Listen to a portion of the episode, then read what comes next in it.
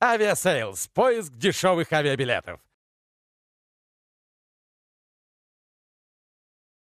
Что вам сделали евреи, Олег? Юрий будет дуть, дуть, дуть. Сколько можно эту тему пережевывать? Был момент разговора, когда вы просто завелись. Миллиардер вот и все, блядь. Ну пиздец какой-то, блядь. Я, например, тогда, ну, просто бич бомжара. Отброс общества. Юрий будет дуть, дуть будет Юрий. Олег, вы только что ели в Макдональдсе. Вы так не любите себя? Почему? Блин, ну это же говно они. Ну я же торопился на встречу с тобой, Так. поскольку я был у нас в колл-центре, ехал и понимал, что... Я не люблю, когда мне люди ждут. Кстати, вот это у меня плохая черта и у моей жены тоже. Мы все время выскакиваем, вот все общественные мероприятия, мы первые выскакиваем и стоим.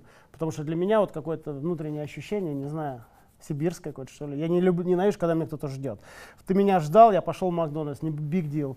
Я бы тут кривлялся, если бы я сказал, что я ем каждый день, но я ем в Макдональдсе. У нас просто внизу Макдональдс на четвертом этаже. Один раз в два месяца, никаких проблем. А в смысле, он внутри офиса или вам на улице Ну, надо идти? не, не, внутри тут. А, у, нас же, у, нас же, у нас же офис э, и, и шопинг-центр одно. У меня вообще никогда нет. Я так вот хожу, меня никто и не узнает при этом. Они не понимают, что Тиньков может так ходить. Наверное, они так думают. Они так на меня смотрят некоторые, думают, «Это что, что, Тиньков это? Ну нет, Тиньков же не может так ходить. Что в толстовке идет какой-то мудак непонятный. Вы несколько дней назад прилетели с Камчатки, и, судя по вашему инстаграму, вы привезли пару вот таких вот крабов, живых причем. Живых. В чем вы их везли? В холодильнике? А потому что, более того, я думаю, что я поставил рекорд. Мы реально их Вилючинские там забрали с океана. И через, получается, час до этого и 7 мы летели. Через 8 часов они были в Шереметьево. То есть это вот свежее уже араба не придумать. Нет, такие контейнеры пластиковые, просто я их туда положил. И поскольку у меня есть свой самолет, и у меня есть такой плежо, поставить их в багажник. На взлете их мой стюард закрыл, потом открыл, и на посадку он их опять закрыл. А, открыл, Чтобы не проливалась дышали, вода, чтоб да, чтобы дышали. И мы их, мы их привезли в Тихоокеанской воде, и в субботу ко мне пришли куча друзей, я отварил их в Тихоокеанской воде, и мы их сожрали. И прям вода была Тихоокеанская. А обязательно в ней, нужно варить. Поэтому я и привез в контейнерах с водой. Самая вкусная вещь, которую вы ели в жизни? Хотел сказать пуси, но не стал. Ну ты что как-то. Да, то меня пиар-служба потом будет ругать, если я так Так. скажу. А, э, Самое вкусное. Слушай, э, ну мне трудно сказать. Хорошо, Я люблю морское вообще, морское. Где-нибудь в, Нап- в Неаполе такой есть ресторанчик там на, на скалах, он называется Дача Чорта. Вот там одно из самых вкусных шаел. Это просто невозможно оторваться, съедаешь все, что у них там есть. Сколько дней отпуска у вас в году? Трудно сказать. У меня как такового отпуска-то и нет. У меня как-то все... Я же предприниматель. И когда отдыхаю, работаю. Когда работаю, отдыхаю. Поэтому, ну вот все равно отпуск отпуском я могу назвать все-таки август. Вот в августе я как-то стараюсь быть э, в таком отпускном режиме. А вообще я... Слушай, что значит отпуск? Я уехал там, не знаю, там, помню, на море в Абу-Даби, да? Так. Вот. И как бы, спасибо. И по 6 часов, э, ну там, 6, может, экстремально, 4 часа в день я проводил там на, а, на интернете, на телефоне. То есть у меня такая работа, что меня стирается грань. Это для, наверно, для моих коллег-сотрудников. Они уехали, телефоны выключили, все выключили. У них как бы тумблер, отпуск, отдых. А у меня это все как-то размыто. То есть вот отпуск, отпуск это август все-таки. Это я действительно стараюсь даже меньше думать про бизнес. А таки, даже парадокс, я на отдыхе больше про бизнес думаю. Особенно, когда на лыжах катаюсь. Потому что катаешься, какие-то мысли, а, все, там на диктофон запишешь, приедешь сразу что-то. То есть Прям на- записываете на диктофон? ну, чтобы не забыть, чтоб не забыть внизу на под- Да, на подъемнике едешь. То есть я наоборот на отдыхе иногда зачастую больше работаю. А, Я смотрел один из ваших э, перископов недавно, и там у вас были разборки с человеком, про которого мы еще поговорим. А, Его зовут Амиран, и это звезда Ютуба, который тоже к вам заходил. И вы там сказали, Я, «У- бы, я бы разборками это не назвал, ну да, ну что я там сказал. у Амирана телки говно. Мы в свое время таких даже не трахали. Слушайте, ну при всем кайфе от того, что вы резкий, ну разве правильно обижать девочек, даже если в них много силикона? Ну, если у них много силикона, конечно, их нужно обижать. Вообще, нынешние э, к девушкам это называют, это телки натуральные. Вот в наше время были девушки в 90-х, а сейчас это телки. Понимаешь, они все в наколках, блядь, с сиськами, с силиконами, с губами, блядь. Это чисто, сука, телки, понимаешь? Поэтому мне не то, что их обижать, я их и за женщин-то не считаю, потому что чисто телки, которые тусуются с какими-то мудаками. лишь потому, что у них есть 3 копейки, лишь потому, что у них есть мотоцикл, или потому, что у него есть, там, не дай бог, какая-то старая Феррари. То есть, ну, чисто телки. Телки, они и телки. То есть для меня есть женщины и есть телка. Женщина вот вот это такая? телки. Да, женщина это кто такая? То есть если у нее татуировка, женщина аккуратно. это девушка, которая с- знает себе цену, которая не будет себе делать в 23 года сиськи. Она может сделать после рождения там четырех детей там, и так далее. Вот, в 45, там, я не знаю. Это которая не будет надувать себе губы. И не будет э, показывать эти прелести и короткие юбки, и прыгать там на ютубах, да, и прочих э, вещах. И, или в инстаграме там эти селфи свои херачить. Вот это для меня телки. А женщина это, это вот мои сотрудницы, это в основном женщины, девушки. Я да. видел несколько в татухах. Ну, тату... Прям рукава.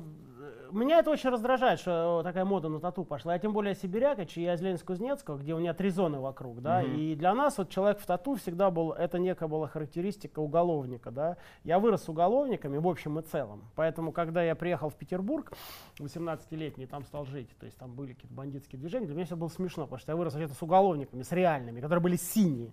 Не то, что там у тебя сейчас наколочка, они просто у них вот так вот, отсюда до сюда они в синие, там в крестах, там в церквях, там во львах все это сказать, значит там что-то, там убил мента, там не убил. То есть, поэтому для меня люди в наколках всегда это какая-то кастовость, да. Вот сейчас вся эта молодежь, которая колется, мне очень это не нравится. Не- не у меня дочка наколола маленькую, ей 23 наколку. Но э, когда у меня были пельмени Дарья, там у меня такой был слоган «А, «Ощути себя свободной». Но она маленькая, дурочка, 18 лет наколола себе вот здесь, так скромненько «Ощути себя свободной». И я на нее сильно орал. И, дети у меня по э, сыну 18, никаких наколок нет. И я буду очень разочарован, если мои дети сделают наколки. Потому что, потому что это мода, это временно, это тупость. А как бы вы описали... Я, св- конечно, извиняюсь, я вижу у тебя наколку, но это твой, твой выбор, не мой выбор. Да не, я понимаю, что сейчас гораздо моднее будет ну, лет через 10. э, гораздо Просто через будет 20 лет будешь без как идиот смотреться. Из-за чего? Потому что у тебя будет наколка. Ты будешь сводить, скорее всего, там. Нет, Ну, Когда тебе появятся внуки, ну это будет не модно, у тебя будет там болеть кожа, еще что-то там. Ну ты ладно, там что-то где-то здесь мужчина. А когда девушка, я видел, а, очень красивая, я пошел в ресторан в один на, на, на улице был. Вот, и она подав, ну, официант, она в короткой юбке была, и она наколола себе как чулки сделала синие. Она очень красивая такая, прям ну, офигенная, такая длинноногая, такая худенькая. Это как раз, я думаю, боже мой, какая ты дура. Это же потом как-то будет стрёмно. Представь ее 50-летней. Да блин, мотивация не разжиреть к 50. Быть стройной, стареющей женщиной, а Не знаю. а не картофельной вот с такими ляжками. Вот Слушай, это- я допускаю какую-то наколку, где-то чего-то как-то, если там сильно хочется, окей. Но когда вот эти прям портянки-портянки, это слишком. Димон, привет! Привет, Юра.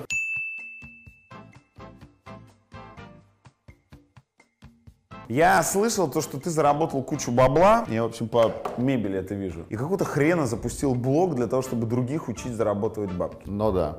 А нахрена тебе это? Ну, во-первых, мы не учим. Во-вторых, мы просто показываем э, кейсы успешных людей. Кейсы. Да. Смотри, у меня так сложилась весна. Я чуть-чуть заработал, и даже несмотря на ремонт, а это пиздецовые траты, у меня осталось некоторое количество денег. Дай мне консультацию. Куда мне вложить, куда мне деть миллион рублей, Да. чтобы его не просрать? Первое, я бы, наверное, посоветовал, это найти партнера. Найти человека, у которого хорошо варит голова, он создает какую-то идею интересную, а ты вкладываешься в это деньгами. Но у него нет бабок. Да, у него нет денег. Например, что он делает? Он создает собственный продукт, где шьет, например, обувь. Он классно это делает, но у него нет... Сапожник. Да, у него нет... э, Ну, это сейчас не сапожник, это уже, наверное, больше там туфли какие-то, такие интересные вещи. Ты вкладываешься в это деньгами, работаете 50 на 50, ты занимаешься маркетингом и продажами, он занимается созданием этого продукта. Второе. Второе – это купить готовый бизнес. Сейчас очень много сайтов, где продаются готовые бизнесы, которые уже запущены и уже приносят какую-то прибыль. Конечно, здесь важно проверить, сколько, какую прибыль они приносят и приносят ли вообще. Как это сделать? Можно с этим человеком поработать пару недель. Посмотреть, как это работает, идут ли заказы, продается ли продукция, как отстроен внутри маркетинг и продажи. Ты покупаешь этот бизнес и просто продолжаешь эту всю историю и Если он развиваешь. приносит бабки, зачем ему его продавать? Но есть такое, что предпринимателю просто не нравится то, чем он занимается. Или, например, этот бизнес не масштабируемый. Третье. Третье – купить франшизу. Франшиза – это готовый, описанный бизнес. Ты покупаешь этот модуль и вставляешь его в свой город или там, я не знаю, куда угодно. Сейчас франшизы продаются там от 50, от 100 тысяч рублей. Плюс ты, конечно, вкладываешь на то, чтобы реализовать этот проект. Но зато есть полностью описаны все бизнес-процессы, есть описанный продукт, есть описан маркетинг, продажи, финансы, автоматизация и прочие вещи. Например,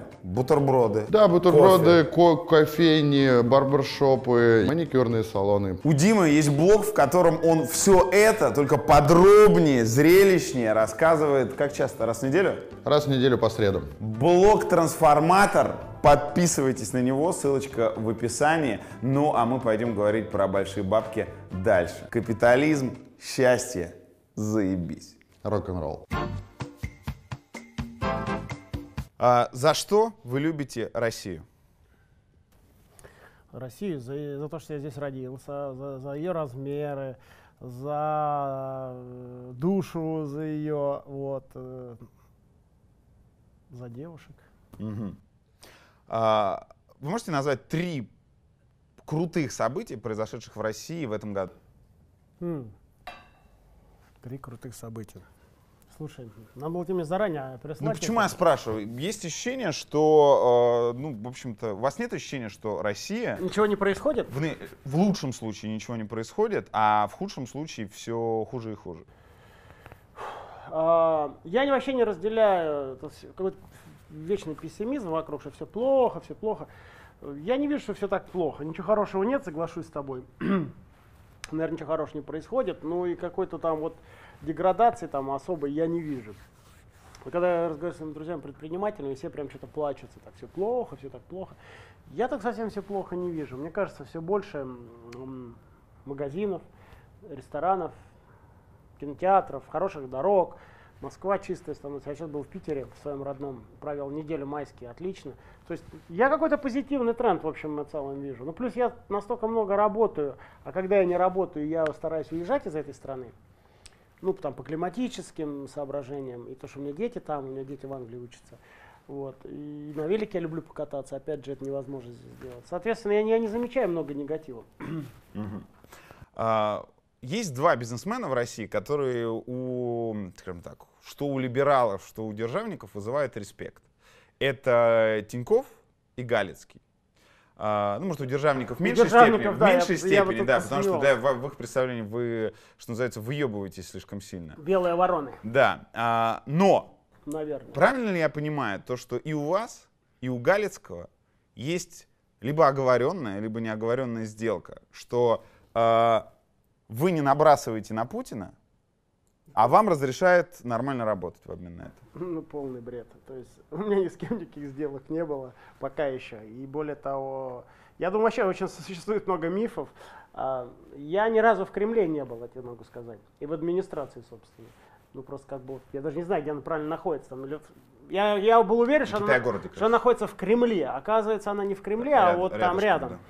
Вот, поэтому это все мифы. И а, Сергея не знаю, он более такой крутой, там он, он в какие-то входит РСПП, там уже он, он где-то там что-то мелькает, как-то я его даже с Путиным как-то видел на расстоянии. Я Путина видел один раз в жизни у себя в ресторане Тиньков, мы с ним пили пиво в Петербурге в 2000 году. Он только стал президентом, он ко мне заехал попить пиво, ко мне, он в ресторан заехал. Ну и я там оказался, и я с ним буханул, мы так про Германию, про его поговорили. В общем и целом, после этого я его не видел. И никто ничего никому не говорит, и никаких пактов нету. Ну, потому что, слушай, это две вселенные, так сказать, э, политика и, там, не знаю, администрация президента или кто-то там, э, Дума или еще что-то, это какая-то одна вселенная, а бизнес другая. То есть я никак с ними не пересекаюсь вообще, то есть я их реально не вижу. И мне никто точно не звонит никогда. Каким вам Мне ни разу в жизни не звонили ни из каких кабинетов и ничего не просили, как это ни странно. Мгм. Может А показаться. Каким вам показался Путин в 2000 году? Ну, он показался мне таким достаточно умным, вдумчивым, подозрительным. Ну, такой типичный КГБшник. Я много КГБшников видел. Он проект КГБ, то есть он человек-система, КГБшник. То есть он смотрит через тебя, так присматривается, вслушивается. То есть он такой вот прям KGB man. В 2017 году, как вы ответите на традиционный вопрос э, программы «Вдуть»? Путин красавчик? О, э, ну слушай, может быть для России да, для жителей России. А, Вот, а для, наверное, мира не очень. Они его все боятся, там не любят и так далее. Понимаешь, э, я бы не хотел его каким-то там...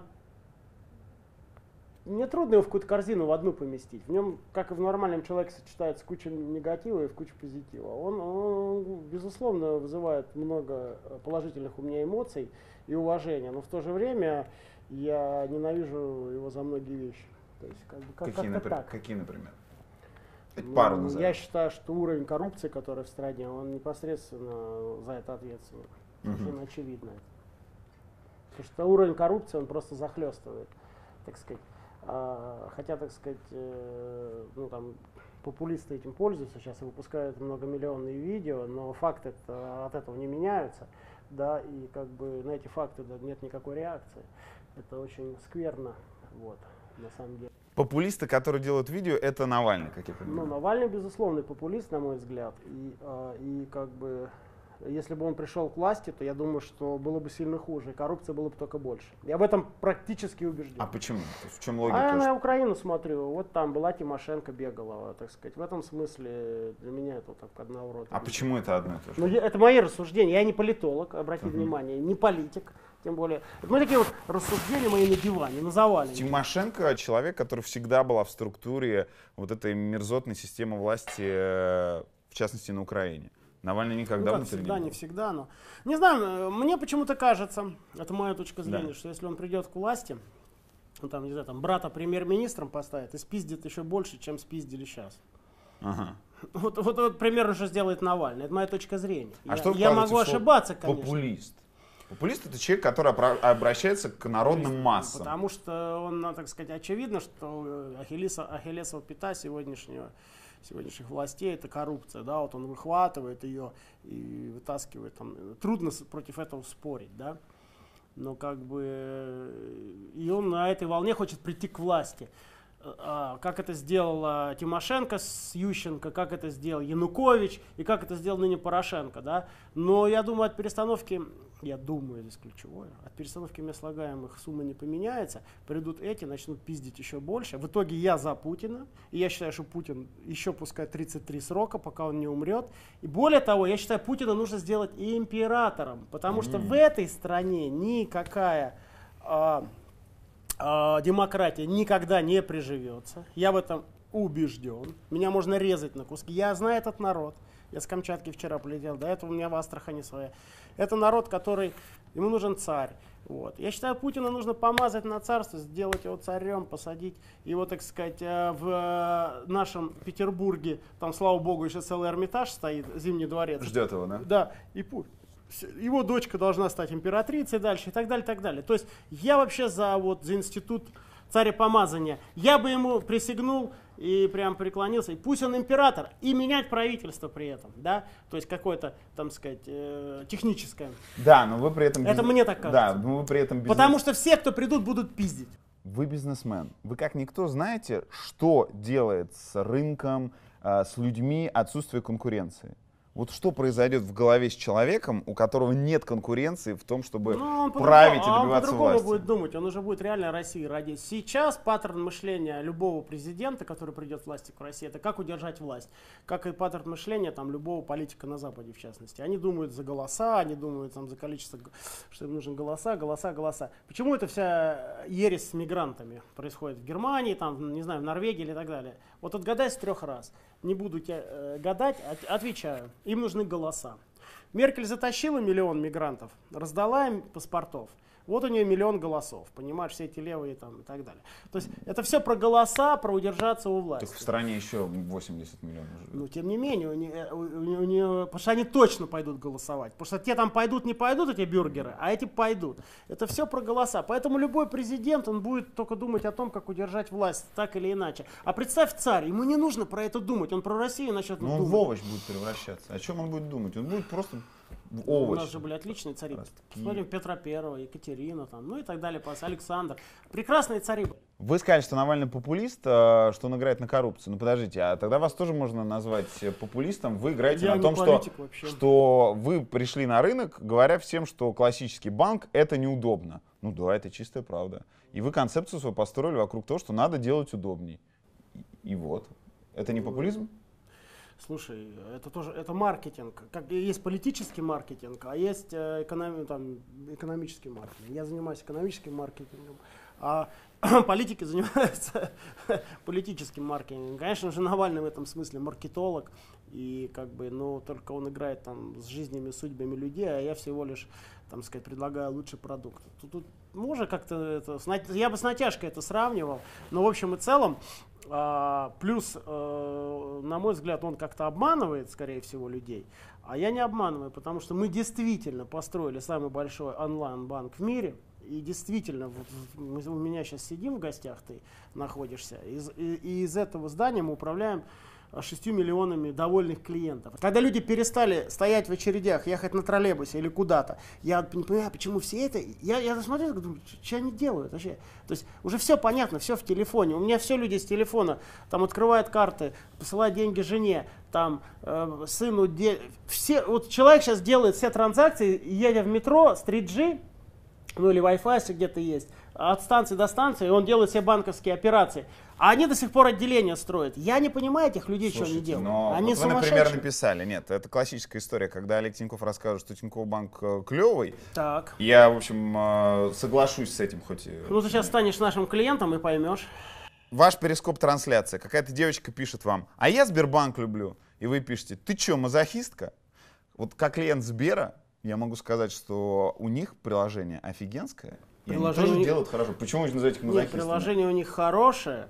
Я делаю эти приложения э, всё. Но там, там не существует несколько Сбербанков. Да, у нас один Тиньков, вот он такой и все. А Сбербанк есть Сбербанк, это где-то в регионах. Сбербанк есть в отделениях, и Сбербанк есть приложение. С точки зрения приложения, это офигенное приложение, это наш большой конкурент, как и Альфа. Я считаю, эти три приложения это лучших на рынке. И безусловно, но мы все-таки там, если брать весь Сбербанк, когда тебе нужно и в очереди постоять, или еще что-то, это все-таки, я имел в виду весь Сбербанк. Смотрите, вот у меня сейчас появится, например, пару свободных миллионов рублей. Так. Куда мне их вложить? Покупать квартиру за границей?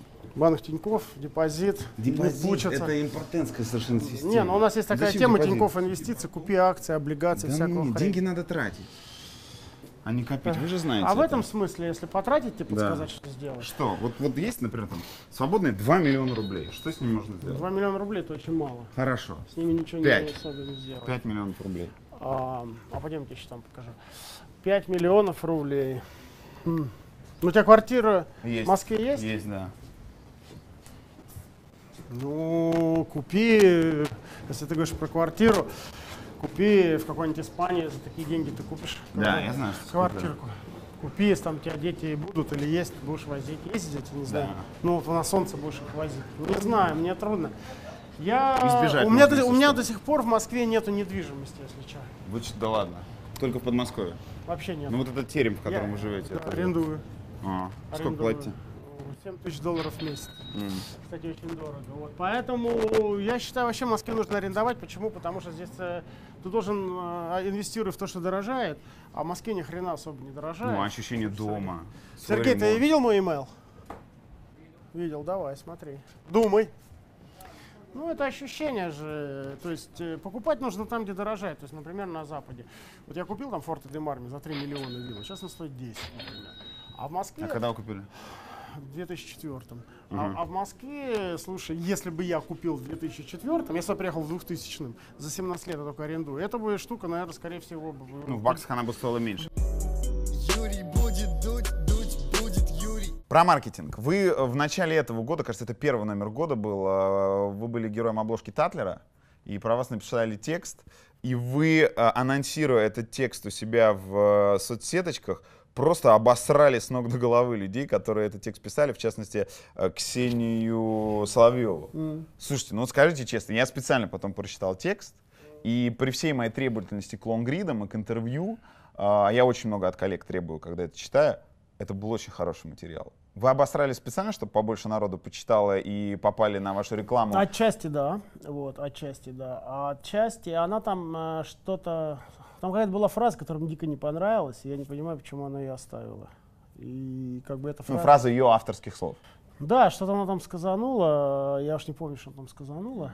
Вот, она, она что-то сказала, вот. Ну, там еще предисловие, когда мы летели в Куршавель, На вашем самолете. Да, мы с ней разговаривали. И в общем и целом, как бы, я понял, что она такая, так сказать, адвокат дела. Она, она четко понимает, э, что она ра- разлагает публику, она четко понимает, что она делает некошерные вещи, да, она четко понимает, что она работает, на какую публику, мягко говоря, действительно, лохов этих гламурных она работает. Она, это- но она говорит, Олег, I'm sorry, that's just business.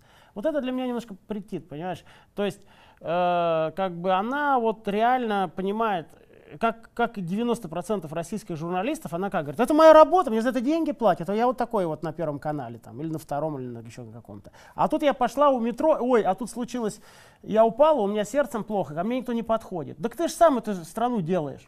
Понимаешь, ты это общество воспитываешь. Только у тебя рупор какой-то есть, так ты его меняй, это общество. То здесь я журналист российский, и из общества делают быдло. А вот когда он вышел из Останкина там и пошел, то он хочет какого-то другого общества. А он, он сам это, она развивает вот это общество лохов, понимаешь, этих гламурных. Потому что что хорошего Татлер сделал? Ну вот ничего хорошего Ну, там есть сделал. одна замечательная рубрика, когда кого-то из известных рублевских жен бросают известные рублевские мужья.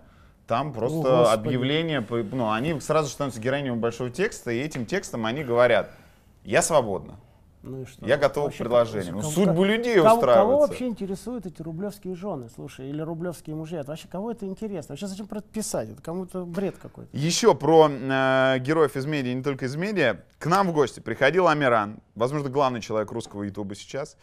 И он сказал, что вы предлагали ему Как- как- полтора миллиона рублей за то, чтобы он разрезал карту Как, Альфа-банка. как плохо, так сказать, русскому ютубу, если главный человек стал такой, как Амиран. Самое невероятное предложение о рекламе, которое тебе делали. Тиньков, чтобы я разрезал карту, свою карту Альфа-банка на- и завел сразу его. Ух ты, и сколько он предлагал за это? По-моему, полтора или два миллиона. Почему ты отказался?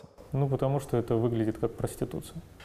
Окей, я не вижу тут большого, так сказать, в твоей хорошей, на мой взгляд, и качественной передаче много времени посвящать этому Амирану. То есть, э, скажу сразу, карту я ему, э, смеясь, разрезать предлагал. Вот, цену никакую за это я не называл. И вообще никаких цен не называлось. Мы работаем только за результат. Я ему сказал, ты можешь заработать полтора. Он говорит, я там беру там за что-то там полмиллиона, что-то. Я говорю, хочешь заработать пять? Он такой, раз, ну естественно, хач. Хочу, я говорю, можешь и 10. Вот, давай линк, карты, мы платим за выпущенную карту. Так мы работаем с академиком и с другими блогерами. Размещаем, херачим, мы все считаем, у нас конверсия, воронка. Выпустили, за каждую выпущенную карту мы тебе заплатим X денег, а за каждую утилизированную мы ему предлагали там типа 500 рублей. Я говорю, если ты выпустишь там, я не знаю, э, ты такой крутой, значит будет там 100 тысяч, ну значит заработаешь там 50 миллионов рублей. То есть там бесконечное количество денег блогер может с нами заработать, но мы платим, а, за выпущенную карту, то есть это, в нашем мире это называется cost per engagement. Click, если Но- там хочешь. Понимаешь, вот и все, поэтому никаких я ему денег не Вы предлагал. зашли триумфально на белом коне в вечерний Ургант на прошлой неделе. Ну, в общем, в начале июня. И э, там вы сделали интеграцию, где нет совершенно точно привязки. Потому что теле- из телевизора нельзя Ну, привязать потому карточку. что ты сравнил Ивана Урганта и Хачика там. Ну, там, как бы, извиняюсь, это одно место с одним местом, да. Ну, как бы это пока что еще, при всем уважении к Ютубу, это пока что как бы несопоставимые вещи, на мой взгляд. В, в первой половине 2016 года Тиньков э, стал самым рекламируемым э, брендом в русском э, ящике. А сколько вы тратите в рекламу теле- на телевизор в год? Я точно не помню сейчас. Там же было, наверное, в этой Вообще на рекламу? Нет, там не было цифры. Там было Вообще на рекламу где-то 4 миллиарда рублей. 4 миллиарда. Сколько из этих денег на YouTube приходится? Я вот по разбивкам я слаб. Мне кажется, на телек 2 миллиарда, а 2 на все остальное. Как-то вот так. На, прос- на щиты и все остальное, да? нас. Мы там спонсируем то, все. Сейчас велопарад, э, там сказать. в Москве. а, это у нас много интераций, киберспорт, что ты хочешь. То есть, сказать, все вместе. Я разбивку не помню просто. А, у вас все спрашивают обычно про лучших бизнесменов России, но это не так интересно. Меня спрашивают. Да, учитывая, что вы э, вполне себе давно герой Ютуба, э, тоже три лучших видеоблогера России, на ваш взгляд. Ну, это не мой конек, э, чтобы я о нем судил. Три это те, которые ты смотришь, понимаешь, лучших. А Я особо не смотрю, я тебя смотрел, поэтому согласился на передачу. Ты, наверное. Вот. А кто еще там? Я хер. Слушай, мне понравилась какая-то девочка, она про макияж рассказывает. Она очень А, прикольная. Как же вас засосало в эту воронку? А черт я знает, но я блогеров просматриваю, потому что нам нужно же где рекламироваться. Как-то Эмма. Маша, Маша Вей. Вот. она мне А, понравилась. Она симпатичная. Вот, она такая телочка красивенькая, да. Потом, а, ну, Иван Гай, это интересно, мне кажется, вот. А, Катя Клэп, там, я не знаю, что-то такое. Бизнес-молодость. Вы тоже в перископ трансляции сказали. Бизнес-молодость жулики. Почему? Ну, на мой взгляд, такая достаточно какая-то... Я не понимаю, это формат infotainment какой-то, что-то там. То есть для меня это не очень понятно, что это такое. Это такая некая, на мой взгляд, это... а, ну, вот есть же, как они, колдуны там, я не знаю, там, если у тебя, Шаманы. ешь там, ну, я бы сказал, колдуны, вот если у тебя там на низменном, да, там, если у тебя болеет бабушка там раком, я не знаю, там, возьми стакан воды, походи вокруг там дома, три раза переплюнь там, и заплати мне 400 тысяч, и бабушка выздоровеет, да. То есть, ну, это такие вот жулики. Так и здесь, если ты хочешь стать миллиардером, заплати мне, там, сказать, не знаю, там, 100 тысяч рублей, э, и мы тебе курсы сейчас дадим, и ты станешь миллиардером. Ну, на твой взгляд, это жульничество или нет? Ну, на А- мой взгляд, это жульничество. Потому что а, пип, ключевая, ключевая фраза этого интервью. А, э, бизнесменом быть, это нужно обладать ровно таким же талантом, как быть хорошим певцом, композитором, телеведущим, шоуменом и так далее. То есть это талант, да- данный Богом. Вот Ивану Урганту Богом дан талант быть шоуменом. А Сергею Шнуру Богом дан талант писать тексты а, качественные, да, там, а, там и, так далее. А там, я не знаю, Али Пугачевой петь. Вот Олегу Тинькову такой же Богом данный талант делать бизнес, делать из ничего деньги. Это данность. Это нельзя, никакая бизнес-молодость и даже, извини, бизнес-секрет этому научить не могут. Но это какая-то там, ну мы за деньги не берем, в частности. Вот. Это мы прос- просвещаем и бесплатно. То есть, а у нас все хотят что-то быстро стать миллиардером, как-то чего-то, и жулики этим пользуются. Про Ивана Урганта. Вы рассказывали, что знаете его тысячу лет. э, В Питере вы пересекались, когда он был ну совсем Да. малышом. Что это за времена? Питер-то у нас маленький го- городишко, поэтому мы там ну, какие 90 я когда ресторан открыл в 98-м, он э, у нас там подрабатывал местами. Потом он, я помню, подрабатывал в клубе Луна такой там. Он там ведущим на ежедневной основе даже был. А поскольку в Питере нас там сколько, богатых было всего вот 500 человек, мы все там терлись, все его знали. Это клуб такой был, там, рассадник наркомании и так далее. Какой Это к Ване никакого отношения не имел, он просто ведущий там был. Я просто Какой гонорар у клуб, да. Я ему платил что-то 200 долларов, по-моему, за ведение. Его папа вел больше, чем он. Он там как подменял, по-моему, папу. Я рад его карьере, в общем. В интервью Собчак вы говорили, эти твои евреи любимые, эти твои подруги еврейские. Урганта вы говорили, когда смотрели тоже в перископе его эфир. Что ж этот перископ-то там, господи? Да, супер трансляция Я была. там сидел, просто включил, что-то сказал, ты прям как источник информации. Не, ну там. там, там просто было много интересного. Еврей там что-то про Пасху трет. Не гони там, бля. Что вам сделали евреи, Олег? Мне? Ну, ничего особенного. Я, я вообще, кстати, глубокий сионист. По вам не похоже. А Я считаю, что все евреи должны жить в Израиле. Я сионист в этом смысле. Ну, то есть основная цель сионизма, чтобы все евреи жили в Израиле, правда? Так, да. Вот я в этом смысле глубо- Почему не в России? глубокий Почему не там, сионист. где они хотят? Ну, и сионизм — это история, что все евреи должны приехать жить в Израиль. Вот я считаю, что... Я вот главный сионист в этом смысле. Вы как сказали, если бы я был евреем, стал бы миллиардером. Вы, ну, вам действительно кажется, что... Почему вы так считаете? Ну, потому, потому что я менее рационален. Сегодня утром я встречался с одним чуваком, а, евреем, и он там с Альфа-банка, в общем и целом, как и все с Альфа-банка, наверное. вот, и он сказал, у нас там есть один чувак, он не очень, потому что у него такая большая русская душа, он очень добрый. Вот как бы формулировка, да. У него большая русская душа, и он очень добрый, поэтому он, так сказать, там, не вот там, так сказать, Это вредно для бизнеса. ну, типа да, наверное, да. Юрий А вот наши соцсети, вот все соцсети вот здесь. Ребята, привет. А главного нет Привет. по хачику. Сколько хачику денег предлагали? Не помнишь? Мало что-то, да? А, Неважно. Слушайте, вы хайпанули очень Лучше сильно, когда... э, дай- дайте Юре денег. Он, он все вообще, он пропиарит жестко. а, Он популярный уже, нет еще? Ну, если ты смотрела, у нас Блин, если у меня есть такие отвечает. зрительницы, я буду очень волноваться в следующий раз. когда вы выходите. Спасибо вам. Так, Олег, вы, э, вас все ненавидели, когда вы дали, э, сказали, что только один раз можно есть в день. А. И вы сказали, что 2-3-4 раза в день есть вредно. Вы как спортсмен должны понимать, что это не так. Лучше есть чаще, но меньше. Безусловно, Зачем это м, объясняю. Естественно, ты когда ставишь вешки красные, э, так сказать, а потом, вот видишь, у нас молодежь, на средний возраст 24, оно работает хорошо. Я сутрировал, безусловно, потому что многие говорят, как ты правильно говоришь, я кушаю 4 раза, но в течение часа. Но в реальности это так не получается. В реальности они все равно кушают 2 часа, а то и 3. Потому что пока ты идешь, вон на кухне, на кухне, пока ты приходишь. И поэтому, ну, я не против, что люди едят 2 и даже 3, но если они в час укладываются. Потому что уже час рабочего, э, час на, у нас на Да. обед. Это по законодательству и все. Пожалуйста, кушай. Но у нас там доходило до абсурда. Там, кстати, после моего этого заявления офигенная дисциплина пошла. С днем рождения. что? С днем рождения, да? Пошла, так сказать, э, хорошая дисциплина. И, безусловно, питаться коротко и больше это полезно, это коню понятно. Но у- укладывайтесь в час. Если ты сходишь 5 раз по 20, я да, ну в реальности 5 раз по 20 не будет, бывает 5 раз по 40. Понимаешь? А и в этом проблема. Слушайте, а вот кто-то слил из сотрудников ваше письмо. Вы искали крысу потом? Нашли, крысу нашли. И что сделали? Крыса была расстреляна, блядь. У- Уволили? Ну, я, по-моему, он сам уволился. Он понял, что он крыса. В таком технологичном банке А как нельзя делать. А вот мы научились. Юрий будет дуть, дуть будет Юрий. У вас на свадьбе в 2009 году среди гостей были шахтеры из э, Ленинск-Куднецка, которых вы знаете с детства. А, ну, то есть вы просто пригласили тех, эм, э, кого знаете. А что самое крутое вы дарили или устраивали для э, своих друзей, знакомых из прошлого? Тех, у кого нет такого количества бабла.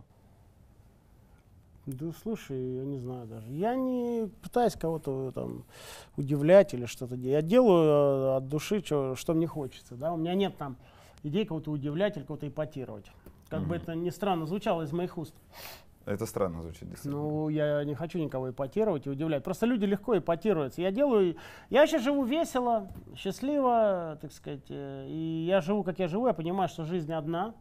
И прожить ее нужно хорошо. Вот я три дня назад, сейчас мне поддернуто колено, я там, мы на Ключевском Сопкине, большой вулкан Евразии, катались. Я чуть левее взял там, мне хотя в рацию кричал, там Коля, Олег, аккуратно там эти трещины.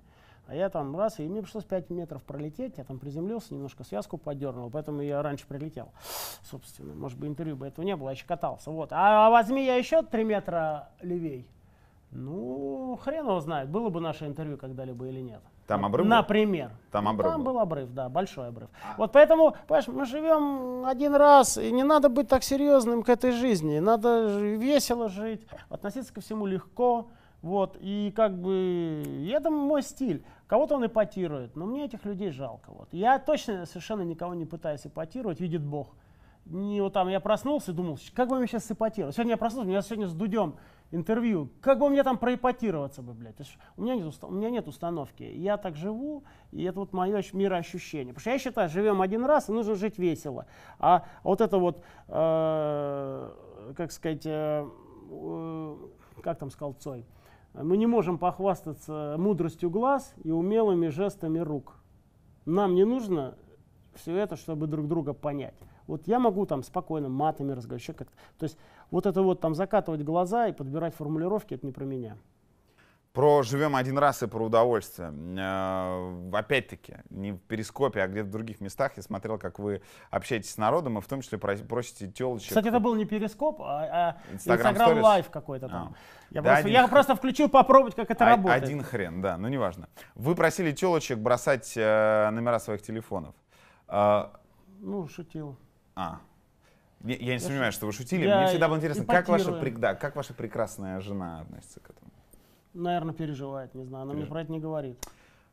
Вы же знаете баскетболиста Андрея Кириленко. Ну, Играл в Юти Джаз да, и это. да, в других командах.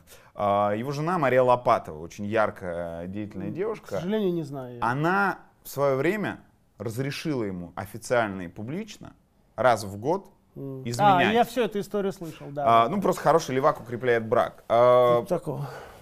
Мгм. может ли ваша жена вам разрешить изменять раз в год или, может быть, чаще? Арина, ты мне можешь... я не спрашивал, но я не думаю, что она будет согласна. При том, что она очень такая спокойная у меня девушка, вот, и без там истерик, но я не думаю, что она на это, на это- на это пойдет, так сказать. Но она понимает, что я публичный человек в общем и целом, и понимает, что я там могу себе позволить какие-то, так сказать, туда-сюда высказывания. Вот. И Высказывания. как бы э, не больше и не меньше. Как бы, ну, там, сказать, позволила она, молодец. Девушка сильная. Это вот Лопатина. Лопатова. да. Лопатова сильная девушка. Мол- Молодец. Ваши дети живут в Англии. Учится, я бы сказал. Почему? Это будет конкретно. Почему они учатся в Англии, а не на Святой Руси? М, Да хрен его знает. Образование здесь плохое, потому что. А если мы уж говорить будем про бизнес-образование, так его, его и вообще тут нету, по сути. Чем плохо наше образование? Ну, в чем ваши претензии? У меня нет претензий к образованию среднему, в общем и целом, но оно так деградирует постепенно, ну а поскольку советское было очень высокого уровня, то оно все-таки все-таки неплохое. К высшему образованию у меня куча претензий, и, а бизнес-образования у нас просто нет.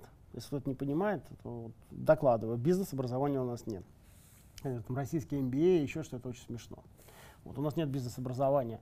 А почему мне не нравится российское образование? длинный разговор. Давай скажу так, у нас списывают, а у них не списывают. Можно Нельзя. Нельзя у них списывать. Вот, блядь, какая феномена, ты понимаешь? А у нас можно списывать. Нет, это аргумент, коротко, коротко и ясно. А, Когда в кресле не в этом, а в другом месте вашего офиса сидела Ксения Собчак Так. в прошлом августе, в- был момент разговора, когда вы просто завелись. Когда она заподозрила вас в жадности и сказала то, что вы не покупаете свой прекрасный Ну, когда, когда бриллиант. что-то на человека говорят, то, что он не делал никогда. Ну, или то, что... Ты, мы все же себя знаем, да? И когда тебе кто-то что-то говорит, э, то, что действительно неправда, тебя это бесит.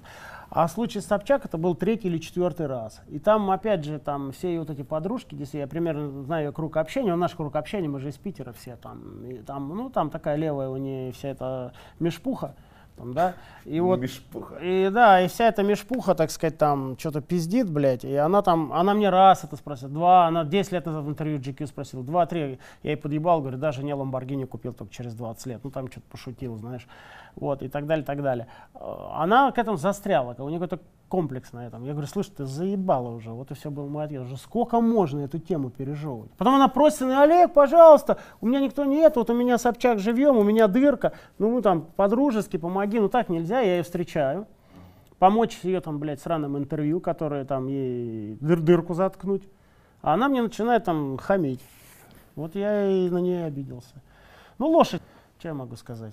А, ну, некрасиво так к девушке. Правда, ну, какая лошадь? Ну, она сама говорит, что она лошадь, она это даже и не скрывает. Вам не... Слушайте, но это же лошадь, которая... Она сама, она же сама над собой иронизирует. Я лошадка, блядь. А Ну вы вот согласны, лошадка. что если бы таких лошадей э, в России было бы больше, то страна неслась бы вперед? Собчак же крутая. Ну, кому как, не знаю. Я, я раньше ее считал круче, пока она мне не доебала, блядь. А раньше я, я более того, я защищал как ты. Я говорил, она же умная, она же Ксюша, она это, она то. Но в какой-то момент она мне реально поддостала. Вы много знаете богатеньких э, дочек, которые бы не просто тратили папины деньги, а они, в общем, вложили бы их в себя и стали бы в какой-то момент зарабатывать сами. Много, много, много. И вполне себе не стыдно, кстати. Не знаю. Немного, наверное. У меня вопрос другой. А почему не папа богатенький? Он же всего лишь был мэром города. Откуда у мэра города столько денег? Можно вопрос задать? Я У нее зарплата была не такая большая, там это ст- статистика. То есть не, не очень понятно, почему она богатая, собственно. Вы как-то сказали, что считаете себя средним классом. Ну, может- Недавно, недавно это сделали. Ну, Если вы средний класс, то, то я, например, тогда ну, просто бич бомжара. Отброс. Общество. Шу- Помнишь, как Брэнсон он назвал, что бывает бизнес-класс в самолетах и класс отбросов? Э, Ну да. Он так шутил, так и я. Слушайте, ну вы, это же эпатаж. Какой вы средний класс?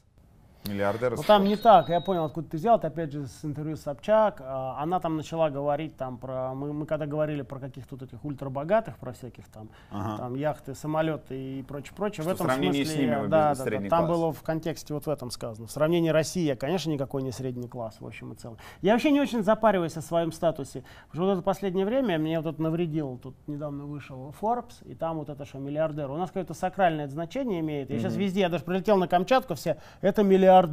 Ну ёб твою мать. Во-первых, я миллиардер уже с на то пошло уже четвертый год, слава богу, мы IPO сделали в 13-м. Да, четыре года я миллиардер, но вот сейчас опять написали в фор, все это миллиардер, миллиардер, миллиардер, ну ёб. То есть у нас как-то все. Раньше был Олег Тиньков, сейчас стал миллиардер. Вот, блядь, другого слова нет. Вот миллиардер, вот и все, блядь. Ну пиздец какой-то, блядь. Ну что, ну, блядь, может, человек в толстовке, там, человек, я не знаю, с полосатых носках, Олег, Тиньков, там, пивовар, блядь, банкир, э, миллиардер. Вот все это вот такая вот доминанта прямо у нас у народа, блядь. Что ж ты, блядь, миллиардер-то? Вот, ну, нету на Западе там богатых людей, их никто не зовет миллиардером, я тебе клянусь. А Я как? много там прожил. ну, тебе- Бизнесмен. ну, тебе скажут предприниматель, entrepreneur, там, like, могут сказать rich person, там, wealthy person скажут, wealthy скажут, то есть состоятельный человек. Блядь, это прям миллиардер. Все. Так это каста просто. Самая дорогая вещь, которую вы за последний год себе позволили. За последний год, хрен его знает, я что-то, да ничего такого особенно дорогого себе не покупал. мне. Самолет у вас в собственности? Да? Сколько он стоил? 50 миллионов, что ли? А, а какая это модель? Это Embraer? Или. Falcon? Falcon 7X. Мгм. Сколько каждый полет его стоит? Смотря куда лететь. Ну, например, в Европу. 3 часа 30 минут. Ну, 1020 евро в одну сторону. А в год он вам обходится, это зависит от количества полетов, или вы абонемент покупаете? Нет, это мой самолет, это что сколько Абонемент налетал. на обслуживание. Не, не, там просто сколько налетал, столько стоит. А есть рекордное время по тому, например, если вы сейчас решите, что вам надо улетать, э, минимальный срок, как вам могут подать? В, во Внуково, видимо. А, ну, я думаю, что пару часов, но я, это, я никогда это, это тех- технически пару часов, но в реальности я это никогда не делал. У меня все распланировано, я знаю, что мой следующий полет, например, через две недели. И у меня пилоты вообще-то дома, они у меня иностранцы, там, у меня немцы, они живут сейчас дома. То есть я не могу быстрее, чем в 24 часа организовать. Почему немцы? Ну, у нас русских мало пилотов, которые могут на таких самолетах летать. Да, их Есть, но их мало. А, Вы как-то сказали, что хотели бы пообщаться с Дональдом Трампом. Ну как так? Я половину, я половину шучу, половину не шучу. Поэтому Это мне, так? мне легко говорить. Тут я, наверное, скорее шутил. Да, слушай, мне этот Дональд Трамп, в общем-то, до лампочки. Ну, пообщался бы. Он наш или нет? Засланный казачок. не знаю, вряд ли. Но Что я, вам я, интересно? я в политике не очень. Ты, кстати, странно много меня про политику спрашивал почему-то. Вот. И, и вообще, вообще, вот, знаешь, какая тенденция русских журналистов, она такая, не побоюсь этого слова, а, заразная. Все больше про политику. Я последние два интервью дал а, тебе вот сейчас, и я вообще мало-мало даю, как это ни странно. Потому что я больше на Ютубе, там без секрет, люди выдергивают, думают, что меня много, я везде говорю, там, или с моего Инстаграма. Но вот интервью формат у меня очень редкий. В год я делаю 4, наверное, кстати. Вот, по-моему, это предыдущее было РБК, нет? РБ- и? РБК. И, а, а, нет, все, вспомнил, это ДП было, вот я ДП дал большое интервью. Дела Петербург. Дело Петербург, да. Вот. И, кстати, вот он тоже сейчас про политику говорит, да господи, боже мой, деловой Петербург, давай про бизнес. Ну, это Путин там какой-то, ну, Олег. блядь. время Олег, самые богатые бизнесмены страны так или иначе аффилированы с первым лицом или с первыми лицами. Политика равно Я не бизнес в аффилирован ни России. с кем, не знаю. Ну, вы не согласны, что в России политика равно бизнес? Но она не, это, не, это не российская история, в мире это тоже так. В мире большой-большой бизнес, он тут так или иначе там. А что, Goldman Sachs не аффилирован, что ли, господи? А Морган Стэнли, думаешь, не аффилирован? Все там тоже аффилировано, и там тоже все там... Это не надо Россию вычленять. Просто почему-то у нас, надеюсь, это не для, ну, как ты хочешь, ну, это не для интервью, но я вот так уже просто рассуждаю. Как-то у нас журналисты очень много спрашивают политических вопросов почему-то. Я не очень понимаю, почему. Хотя, это, на мой взгляд, они достаточно риторические, потому что, ну, э, это же риторика, там, про Путина, его окружение, про все, вот, ну, это риторика. То есть эта риторика хороша с Навальным, там, он тебе будет рассказывать, излечать, потому что это его тема, да, там, чтобы на этом забрать голоса, да. А мне, ну, ну ты типа что, масло масляное, черное черное, белое белое. То есть, ну в чем, все все давно знают, все все понимают, все правила игры установлены, так сказать, что, что, что, что там спрашивать? Кто что не знает? А, три вещи, которых боится Олег Тиньков. Господи. Мышей. Тараканов мне брать тоже неприятно. А, слушай, ну там я же человек. Есть, все, все, э, что люди боятся, то я боюсь. Алексей Смертин э, был такой футболист. Который- Я его хорошо знаю, Леша, он с Ленинск-Кузнецкого. Мы, с ним- Вот, мы с ним земляки. земляки, кстати. да, он Конечно. тоже- И жена его, а, Све- э, господи, Света, Лариса, господи, Света, Лариса, она практически с моей школы. Он как-то сказал, что боится двух вещей. Бедности и импотенции. Господи помилуй. Вы чего-нибудь из этого боитесь? Я бы лучше импотенцию выбрал. Бедность хрен, я уж был бедный, еще буду бедным. А вот импотенцию страшно, слушай, как жить с импотенцией там? Бедным, что, мы были бедными в Ленинске-Кузнецком, он жили и все. А, А пос- чё ты, вот что ты не спрашиваешь про э, чемпионство Спартака, например? Вот как тут это бы вопросы задал? Так оно до фени вам должно быть. В общем-то, да. Но Вот у, меня, у, меня, у меня, знаешь, когда а, аргумент какой-то недавно, мне что-то кто-то пришел, ты сказал, говорит, там Спартак выиграл. Я вот такой сказал мысль, мне, мне хочется её повторить.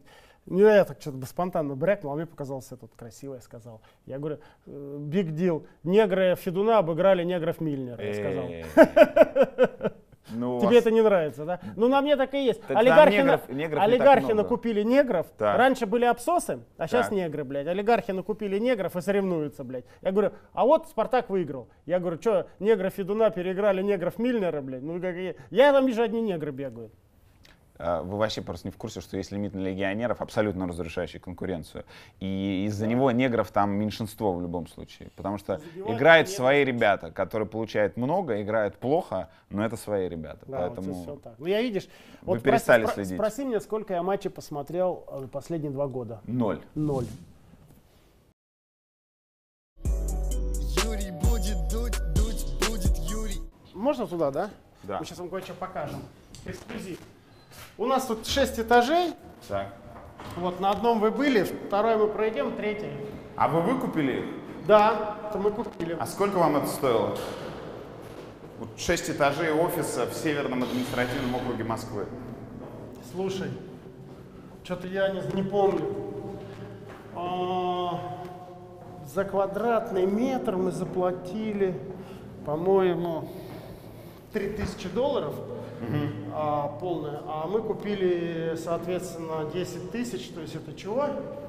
30 миллионов долларов, нет? Я правильно посчитал? Да. 30 миллионов долларов, значит. Юрий будет дуть, дуть будет Юрий. А, Блиц, у нас есть рубрика традиционная, которую мы завершаем каждую м, программу. А, И э, я задаю вопрос, вы отвечаете быстро, но не обязательно коротко. Велосипед или Ламборгини? Ну, у меня есть и то, и другое, но лучше велосипед. А, Сколько у вас автомобилей? Ну, я не помню, много. Ну, я вообще не фанат э, машины, для меня это очень... Я, мне самолет нравится, а вот машины, я в них не понимаю, их много. У нас в семье жена за машины отвечает, это ее епархия. А, Лучший бизнесмен в истории человечества? Генри Форд. А, Когда в последний раз вы пылесосили? Года два назад. При каких обстоятельствах? А, Так пыльно было или... я гимнастика? пылесосил э, в этой самой, что-то в Лядаче у себя. Там у меня Лядач такой есть проект дома. Даже меньше, полтора. Там, ну, что-то у меня был, что-то пылесос, я включил, попылесосил, все нет. Сколько а, нужно минут, чтобы доширак заварился? Хрен за 7, наверное. Вы давно его ели? Ну, я, может, один раз в жизни-то его ел, собственно. Когда вам было 30, вы приглашали на корпоратив Ленинград, еще молодой. А кого пригласить, когда вам будет Я полтинник? бы даже сказал, я их не приглашал, все-таки хотел бы уточнить, а они у меня играли, так сказать, за бесплатно, потому что и- это была моя группа. То есть, в общем и целом, я первый продюсер Ленинграда, то есть, и как бы я их создал. У меня был нож для Фрау Мюллер, Ленинград и Кирпичи. Три группы, и Серега Тогда это немножко был другой, кстати, Ленинград. Они там, у них там контрабас был, там что-то такое. Там. Это Потом он эту ска-секцию взял. А, Со ска Ленинград, э, Санкт-Петербург ска ревью, джаз ска ревью, это соединилось. Там все это поменялось позже. А тогда это было там контрабасное, он такой пел больше. Так что я ему не платил деньги, но тем не менее Ленинград был у меня на 30-летие, это правда. Кто будет на вашем полтиннике? М, тоже, тоже мои друзья, Pet Shop Boys. Они мне обещали потанцевать. Вот. Ну а главную звезду я раскрывать не буду. Это такой будет маленький секрет для моих гостей. Это будет суперзвезда. Это будет суперзвезда. Возможно, Эминем. А воз- возможно, нет. Вам нравится Эминем? Но это мой любимый певец. Оказавшись перед Путиным, что вы ему скажете? Перед Путиным. Хотел сказать, Вован, завязывай. Но потом подумал, не, Ну пускай, страшно. пускай лучше, не, пускай лучше сидит. Я уже а, аргументировал раньше, что мне кажется, его уход это будет такой трагедией для страны. Кстати говоря, если про это говорить серьезно, я думаю, ну, так и будет. Вот, поэтому, а, фу, что бы я ему сказал? Да хрен его знает. Выпил бы с ним вот, сначала, чтобы он расслабился бы, а потом бы поговорили уже. Это прекрасно. Итак, э, друзья, мы в конце каждой программы забираем у нашего гостя приз. Что Олег нам приготовил? А, я вам приготовил, ам, я шучу, приз тебе сначала. Так. Это, вот видите, я выпустили карту, Юрий, э, Дудь. На- Причем на ней написано рок-н-ролл карт. А почему рок-н-ролл карт, я не знаю. Это наши... Ну, ваши со- Ящики. сотрудники немножко в курсе, да. ты рок-н-роллом я каким-то? живу- Ты- живу. ты рок-н-роллер? Да, мне А просто какая твоя нравится. любимая группа, кстати, российская? Российская? А, Российская тараканы. Тараканы. Да. Ух ты. Ну, я слышал про нее, ну, а еще? А, Последние танки в Париже, Ленинград. А, Рэпер ATL мне очень нравится сейчас. Понял. Нейромонах Феофан. Это такой драм н бейс, вам бы очень понравилось, потому что Драм стиле- н бейс я люблю, кстати. Вот, Я а нейромонах Феофан это такой монах с балалайкой, медведь Ну, и еще один монах у него на перкуссии, а стилистика абсолютно вот как вы любите, такая старорусская. Надо поле притоптать.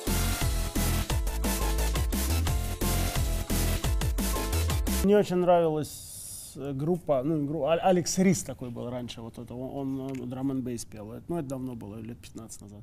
Неважно, я тебе дарю лучшую, пожалуй, лучшую карту с, кэ- с кэшбэком. Спасибо. Зрители канала YouTube к программе «Вдуть, вдуть, вдуть», или как-то так это звучит там, Да. «Дуть, вдуть, вдуть, вдуть». Юрий будет дуть. Юрий будет дуть, дуть, дуть, вдуть. Я попытался. У вас неплохо получилось. да. Юрий будет дуть, дуть, дуть. И поэтому вот это, кстати, эта толстовка, видите, она еще строчка идет, а я сегодня только достал из пакета. И это моя единственная и последняя толстовка Тиньков. Вот. Но если вы считаете, что это неправильно, меня просили наши пиарщики, у меня есть еще вино, вот бутылка. Вот выбирайте, мне подарить бутылку более дорогого, чем эта толстовка вина, Так. либо эксклюзивность с себя снять, которую я ношу один день, толстовку команды Тиньков велосипедной, которая уже не существует. давайте и то, и то, вы не смысле- обеднеете. В некотором смысле это винтажная вещь. Нет, то и то нет, потому что вино хорошее. если- А плохое не хочу дарить. Давайте тогда вино. Все, дарим вино. Сколько оно стоит примерно? Сейчас принесу, когда пойму. Да, отлично. Все, тысяч- вино. Друзья, ск- тысяч сколько? Тысяча евро стоит хоть как. Вино, вино, Толстовка вино. Стоп- точно. Стопудово вино. Итак, друзья, очень простой конкурс. Все наши зрители должны, предварительно поставив колокольчик, а, нажав колокольчик, поставив лайк и подписавшись, а, ответить на следующий вопрос. У любого банка в колл-центре есть классическая история про ваш звонок очень важен для нас. Э, И вот это вот история, которая компостирует нам мозг. Вам нужно придумать оригинальное, рок-н-ролльное и клевое приветствие для колл-центра банка Тиньков. Так, чтобы это было свежо, ёбко и интересно. Лучший вариант... Ёбка или емка? Ёбка. А, и интересно. А, Тот вариант, который понравится нам больше всего, точно а, принесет вам бутылку вина, а возможно и окажется в колл-центре Олега Тинькова, если вдруг ему это а, понадобится. Спасибо большое, Олег. Юрий, спасибо тебе. Я очень рад. Давай сфотаемся для моего инстаграма. Давайте.